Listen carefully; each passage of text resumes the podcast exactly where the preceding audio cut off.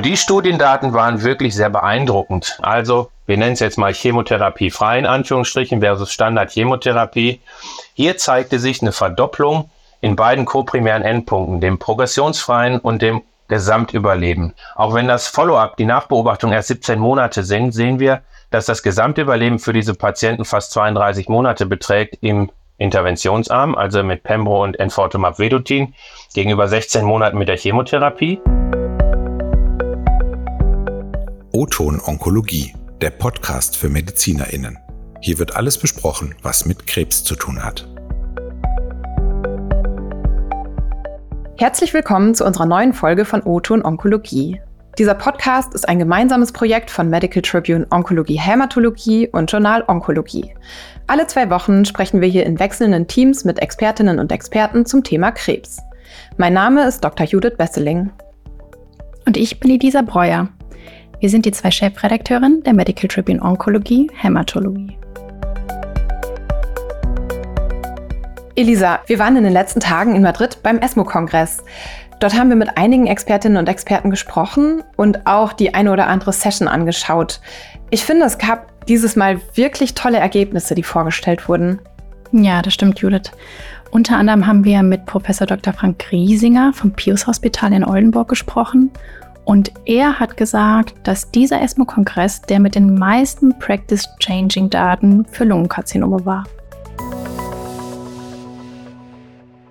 Christoph, wie sieht das denn jetzt bei Urogenitaltumoren aus? Auch zu den Urogenitaltumoren war dieses Jahr der ESMOS wieder sehr spannend. Insbesondere bei der Blase hat sich viel getan. Zwei Practice-Changing Trials wurden am Sonntag in der Presidential Symposium vorgestellt. Wir haben auch weitere Daten gesehen zum Prostatakarzinom, die uns eher sagen, was nicht funktioniert, aber auch das hat sicherlich Einfluss auf die zukünftige Studienlandschaft, um die Behandlungsergebnisse weiter zu verbessern. Ja, dann stellen wir unseren heutigen Gast doch erstmal kurz vor. Dr. Christoph Oing ist ein alter Bekannter. Er war schon in unserer ersten Folge von Oton Onkologie zu Gast und hat uns damals über die junge DGHO berichtet. Wer die Folge noch nicht kennt, kann gerne reinhören. Christoph arbeitet aktuell an der Newcastle University und dem dortigen Northern Center for Cancer Care. Und zudem gehört er zu unserem wissenschaftlichen Beirat. Da wir uns schon ein bisschen länger kennen, duzen wir uns. Hallo Christoph. Hallo ihr beiden. Ich freue mich, dass ich da sein darf. Wir freuen uns auch. Ja, schön, dass du wieder zu Gast bist. Und dann starte gerne mal mit deinem ersten Highlight. Dann fangen wir mit den Ups an und nicht mit den Downs zum Prostatakarzinom, sondern steigen bei der Blase direkt ein. Also Sonntag in der Presidential Session haben wir zwei große Studien gesehen, die präsentiert wurden, die sicherlich Einfluss auf die klinische Praxis haben werden. Wenn wir bedenken, bei metastasierten oder lokal inoperal fortgeschrittenen Blasenkarzinom ist der aktuelle Standard gewesen eine platinbasierte Chemotherapie mit entweder Cisplatin oder Carboplatin kombiniert mit Gemcitabin, gefolgt von einer Erhaltungstherapie mit Avelumab einem Checkpoint-Inhibitor für Patienten, die zumindest eine stabile Erkrankung mit der Chemo erreicht haben. Das war der Status quo, der aktuell in den Leitlinien empfohlen wird und jetzt haben wir zwei Studien gesehen. Fangen wir an mit der Checkmate 901 Studie. Das ist eine Studie, wo Cisplatin und Gemcitabin, also kein Carboplatin für Cisplatin-unfitte Patienten, verglichen wurde mit der gleichen Chemotherapie plus Nivolumab upfront, also nicht als Erhaltungstherapie wie das Avelumab. Und was ist das Spannende an der Studie? Grundsätzlich haben wir schon zwei große Studien gesehen in diesem Setting, wo man Chemotherapie mit Immuncheckpoint-Inhibitoren kombiniert hat. Das waren die Invigor 130-Studie, wo man Atezolizumab zur Chemo gegeben hat und die Kino 361-Studie, wo man Pembro mit eben dieser Chemotherapie, Cisplatin oder Carboplatin kombiniert hat. Die beiden Studien waren negativ und haben ihre Endpunkte nicht erreicht. Es gab also keine Verbesserung des Überlebens der Patienten. In der Checkmate 901 Studie war es jetzt etwas anders. Hier waren Patienten nur eingeschlossen, wenn sie Cisplatin fit waren, erhielten Cisplatin Gemcitabin oder diese Kombination plus Nivolumab. Und dies ist die erste Studie, die für die Upfront-Kombination aus Chemotherapie und Immuncheckpoint-Inhibition eine Verbesserung sowohl des Gesamtüberlebens als auch des progressionsfreien Überlebens gezeigt hat. Das ist also die erste positive Studie in dem Setting, wo man sagen kann, wenn ich primär eine Dreifachkombination anbiete, kann das das Überleben der Patienten günstig beeinflussen. Der Vorteil der Kombination gegenüber der klassischen Chemotherapie war statistisch signifikant, aber wir müssen ihn natürlich in den Kontext setzen und sagen, ist das überhaupt relevant? Das mediane Gesamtüberleben verbesserte sich durch die Kombination, die Dreifachkombination um drei Monate. Das progressionsfreie Überleben allerdings nur um 0,3 Monate. Statistisch signifikant ob der großen Patientenzahl, aber ob das jetzt wirklich practice changing ist, sei dahingestellt, weil was wir wissen ist, natürlich Immuncheckpoint-Inhibitoren bringen auch ein eigenes Nebenwirkungsspektrum mit sich. Trotzdem die erste Studie in diesem Setting mit der Upfront-Kombination die als erste Mal eine Überlebensverbesserung gezeigt hat und damit potenziell schon Einfluss auf die Behandlungslandschaft für diese Patienten haben kann. Warum könnte es denn sein, dass das jetzt die erste positive ist? Ist eine gute Frage. Grundsätzlich der größte Unterschied in beiden ist, dass Carboplatin behandelte Patienten nicht in dieser Studie eingeschlossen waren. Also Carbo war jetzt kein Kombinationspartner. Wir wissen, dass Carboplatin eine gute Alternative zu Cisplatin ist, aber eben nicht ganz so effektiv. Jetzt ist natürlich die Frage, wenn ich dann den besseren Partner habe mit Cisplatin und dann einfach den Immuncheckpoint-Inhibitor dazugebe, warum ist es besser? Mutmaßen könnte man, dass Cisplatin eben einen größeren Einfluss immunmodulatorisch hat, sodass die Patienten dann besser auf die Immuncheckpoint-Inhibition ansprechen. Wiedergespiegelt hat sich das zumindest in der objektiven Ansprechrate, die immerhin 57 Prozent in der Dreifachkombination und 43 Prozent mit der Standardchemotherapie betrug. Grundsätzlich aber trotzdem eine interessante Daten, große Phase 3 Studie, die halt entsprechend auch Beachtung gefunden hat. Aber viel spannender wird es, wenn wir auf die andere Studie schauen, die in der gleichen Session besprochen wurde. Das ist die EV302 oder Keynote A39 Studie. Das ist die erste Studie, wo man den langjährigen Standard der Cisplatin oder Carboplatin, wir nennen es jetzt einmal platinbasierten Chemotherapie, gegen einen nicht chemotherapiebasierten Studienarm verglichen hat. Hier haben Patienten also entweder Standard-Platin-basierte Therapie erhalten, geht wiederum um das metastasierte lokal fortgeschrittene Blasenkarzinom, oder aber der Interventionsarm war eine Kombination aus Enfortumab Vedotin, das ist ein Antikörperwirkstoffkonjugat gegen Nectin-4, was auf vielen Blasenkarzinomzellen exprimiert wird, zusammen mit Pembrolizumab. Also es ist nicht ganz chemotherapiefrei, weil am Enfortumab Vedotin an dem Antikörper ein Chemotherapeutikum dranhängt, aber es ist eben nicht die konventionelle Chemotherapie, wie wir sie bislang eingesetzt haben. Und die Studiendaten waren wirklich sehr beeindruckend, muss man tatsächlich sagen. Also, wir nennen es jetzt mal Chemotherapie frei in Anführungsstrichen versus Standard-Chemotherapie. Hier zeigte sich eine Verdopplung in beiden koprimären Endpunkten, dem progressionsfreien und dem Gesamtüberleben. Und das ist schon recht eindrucksvoll, wenn man sich die Zahlen anschaut. Auch wenn das Follow-up, die Nachbeobachtung erst 17 Monate sind, sehen wir, dass das Gesamtüberleben für diese Patienten fast 32 Monate beträgt im Interventionsarm, also mit Pembro und Enfortumab Vedotin, gegenüber 16 Monaten mit der Chemotherapie. Und auch die Progressionsfreiheit war doppelt so lang fast mit 12,5 versus 6,3 Monaten. Und das ist wirklich eine massive Verbesserung für diese Patienten. Das ist was, was wir vorher so nicht gesehen haben. Und wir wissen, dass sich was tun muss beim Blasenkarzinom, weil die Langzeitüberlebensraten nach wie vor schlecht sind. Die Nachbeobachtung dieser Studie ist natürlich noch kurz. Wir müssen also sehen, wie sich die Kurven im weiteren Verlauf entwickeln werden. Aber diese erste Präsentation der Daten ist wirklich bahnbrechend und beschreibt meines Erachtens einen neuen Behandlungsstandard für diese Patienten. Jetzt wurde ja hier Pembrolizumab dann kombiniert, also genauso wie Nivolumab ein PD1-Inhibitor. Wird es dann mit Nivolumab genauso funktionieren oder ist da wirklich Pembro notwendig? Naja, da ist sicherlich Vorsicht angebracht, das zu mutmaßen, weil wir ja auch gerade schon besprochen haben, da waren Unterschiede in anderen Studien, wo man meinte, un checkpoint inhibitor ist derselbe. Also die Daten, die wir jetzt haben, beschreiben Pembrolizumab in der Kombination mit dem Enfortumab Vedotin und von daher ist es, denke ich, müßig, sich über andere Kombinationen Gedanken zu machen. Wir wissen ja auch, dass das Nebenwirkungsspektrum von Pembro und Nivolumab eigentlich vergleichbar ist. Aber Pembro ist verfügbar. Enfortumab Vedotin ist ja bislang auch schon verfügbar in späteren Behandlungslinien beim metastasierten Blasenkarzinom. Und es wird jetzt halt in die erste Behandlungslinie rücken. In der Diskussion wurde ja nochmal angemerkt, dass es dann durchaus einen Kostenfaktor gibt. Also, dass die Kombination der zwei Medikamente schon nicht ohne ist, kostentechnisch. Siehst du da Probleme? Naja, grundsätzlich ist das Blasenkarzinom ja gar nicht so selten, ist die vierthäufigste Tumorerkrankung bei Männern. Natürlich müssen wir immer darüber nachdenken, wie ist die ökonomische Toxizität einer Therapie. Aber ich glaube, generell kommen wir an den Daten der Verbesserung der Überlebenspunkte einfach nicht vorbei. Das ist ja eine grundsätzliche Frage, die wir uns in der Onkologie stellen müssen. Wie ist es mit der Verträglichkeit der gesamten neuen Entwicklungen?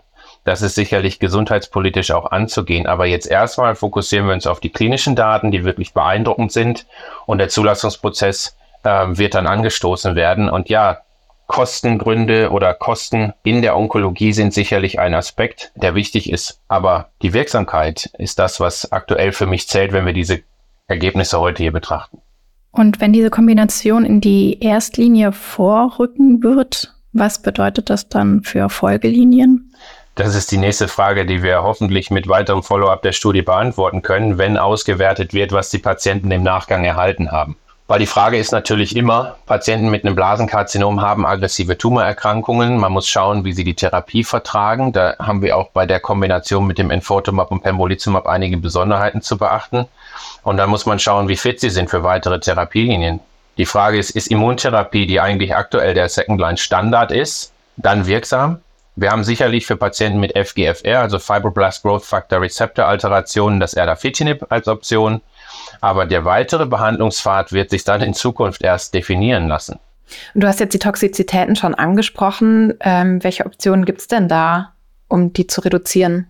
Ja, erstmal muss man drauf schauen, was Enfortumab Vedotin überhaupt an Toxizität macht. Und das ist schon ein eigenes Medikament, was nicht immer ganz leicht zu managen ist. Aber die Haupt wirklich ähm, Enfortumab Vedotin assoziierten Nebenwirkungen sind insbesondere Hautreaktionen, Ausschläge, sind die periphere sensorische Neuropathie und aber auch Hyperglykämien.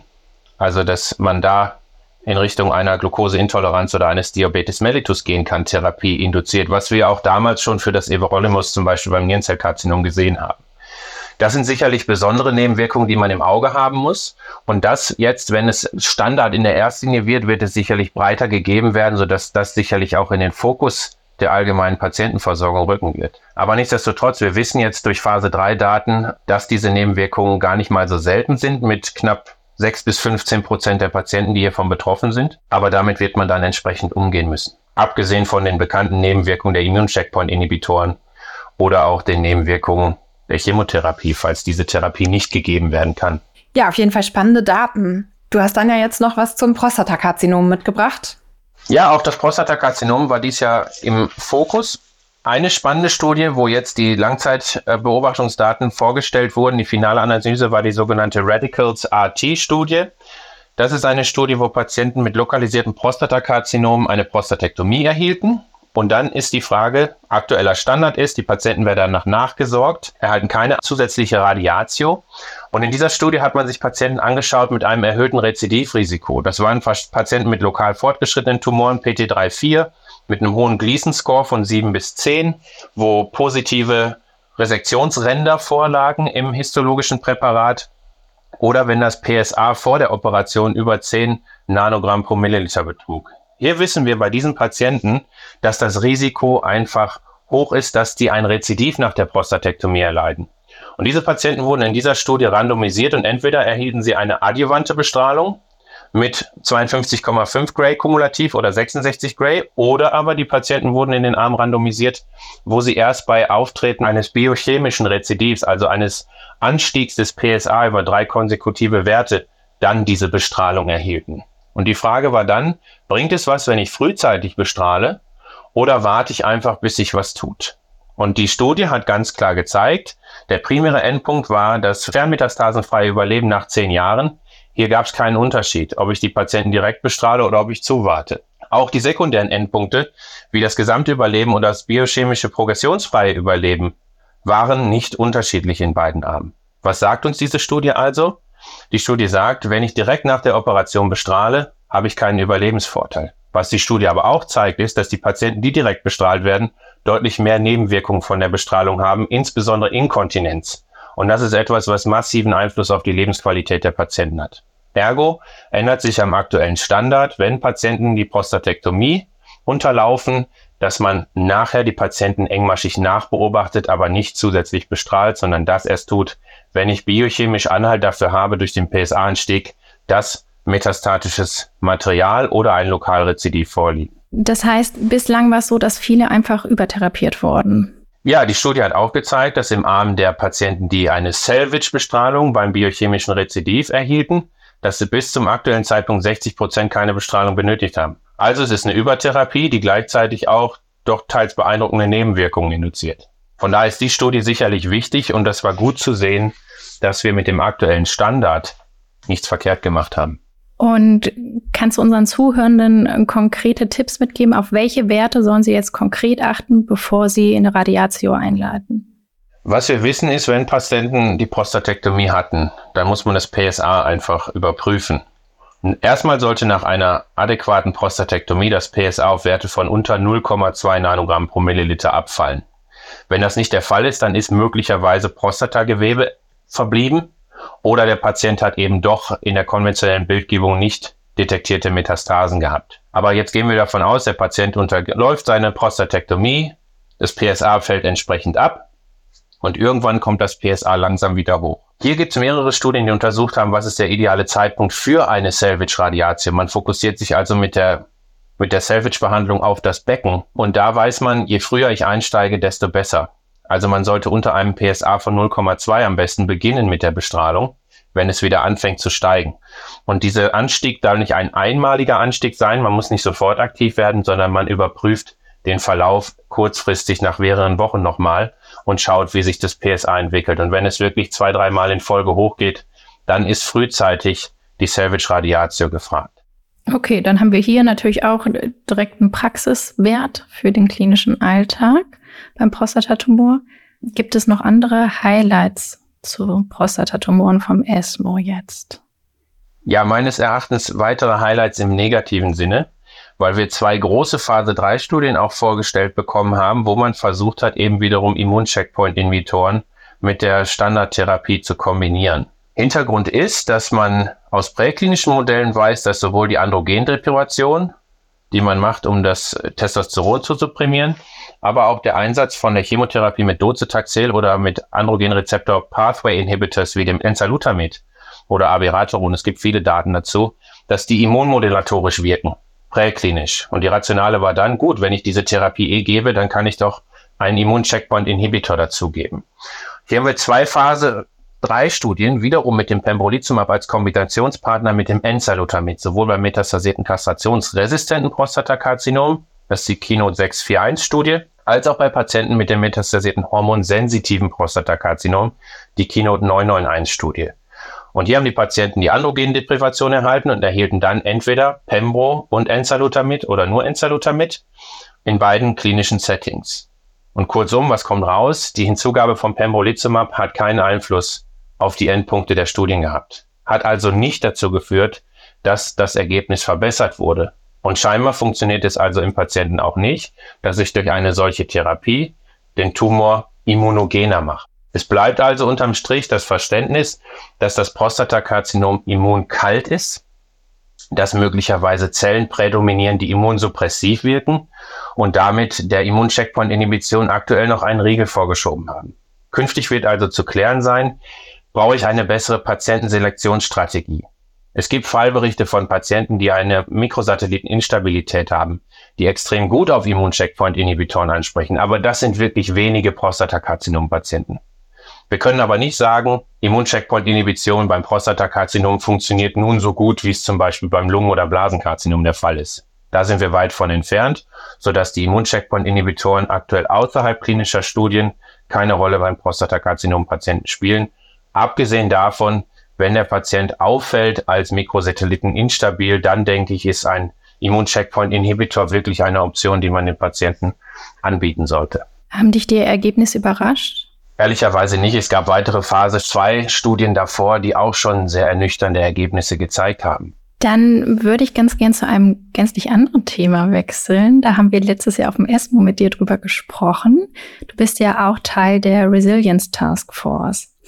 Und äh, letztes Jahr hattet ihr vorgestellt, dass ihr mehrere Umfragen geführt habt und dass Burnout definitiv ein Thema ist in diesem Fachbereich und dass ihr euch Strategien erarbeiten wollt. Also ich habe noch diesen Satz im Kopf, den du gesagt hattest, dass 38 Prozent der jungen OnkologInnen überlegen, diesen Fachbereich zu wechseln.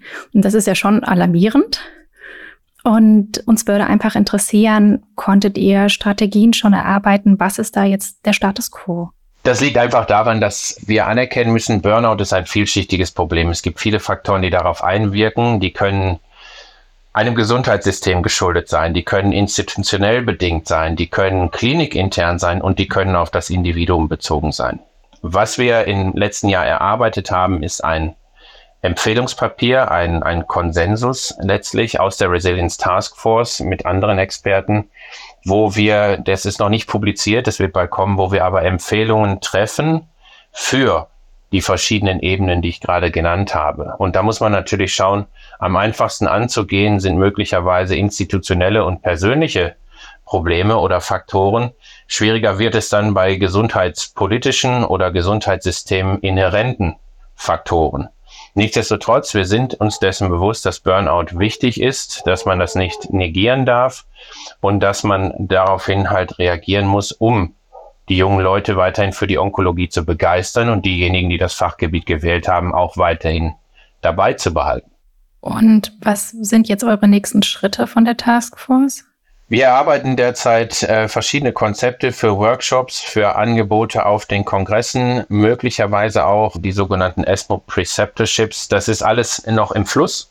Von daher habe ich leider noch nichts Spruchreifes, worauf ich hier hinweisen könnte, aber den Hinweis darauf, der ESMO liegt Burnout am Herzen, ähm, beziehungsweise natürlich nicht der Burnout an sich, sondern wie wir ihn vermeiden oder die Einflussfaktoren ja vermindern können und gleichzeitig die Resilienz von jungen Kolleginnen und Kollegen stärken können. Dann sind wir gespannt, was da noch kommt und auch freuen wir uns, wenn die äh, Publikation dann durch ist, wenn wir da Details zu sehen. Unbedingt, dann können wir uns da gerne nochmal drüber unterhalten. Sehr gern.